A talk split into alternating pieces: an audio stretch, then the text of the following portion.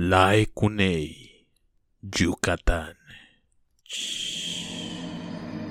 Historias de buenas noches. Las leyendas mayas cuentan con un amplio catálogo de seres malignos o terroríficos. Uno de ellos es la serpiente cola negra o Ekulei, como también se le conoce. Se dice de este animal que puede medir desde los 2 hasta los 4 metros, con una piel en diversos tonos de gris y la cola vívida. Sin embargo, el aspecto más terrorífico de este ser es su alimentación, ya que se basa en la leche materna de los humanos. La Ekunei habita en los montes de la península de Yucatán. Con su especializada lengua rasgada, el aire con las demás especies de serpientes. De esta manera lograba detectar a aquellas mujeres que estuvieran dando leche a sus bebés. Eran ágiles para subirse a los árboles y así, de rama en rama, llegar hasta el techo o pared de la casa, donde buscaban una manera de poder acceder al interior. Cuentan las leyendas mayas que sigilosamente se acercaba la madre, ya sea que ésta se encontrara durmiendo o en pleno acto de alimentar a su bebé. Ella nunca notaba la presencia del animal, ni como poco a poco se le iba acercando.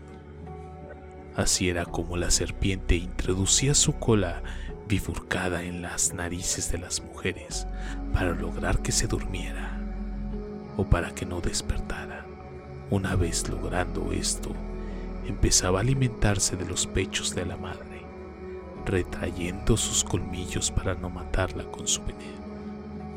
Sin embargo, tan pronto el infante lloraba, retiraba su cola de la madre y la metía en la boca del indefenso bebé, el cual, desesperado, comenzaba a succionar de ella con toda su fuerza, con el fin de obtener su vital alimento materno, necesario para su sano crecimiento. Pero todo sería inútil ya que dichos nutrientes eran obtenidos por la Ecuneil y la cola solo servía para callar el llanto del infante. Sí, la Ukelei no mataba a su víctima ni al bebé, no era por un acto de bondad, sino que no debía que se deseaba preservar su fuente de alimento el mayor tiempo posible. Así conforme pasaban los días la serpiente va ganando nutrientes para cuando entre en celo o para las épocas de frío. Pero madre e hijo se iban debilitando hasta llegar a un punto de desnutrición severa, ya que el animal no dejaba de alimentarse hasta dejar secos ambos pechos de la mujer, y de este modo no quedaba nada para el pobre recién nacido. Mi nombre es Armando Durán y les deseo una muy buena noche.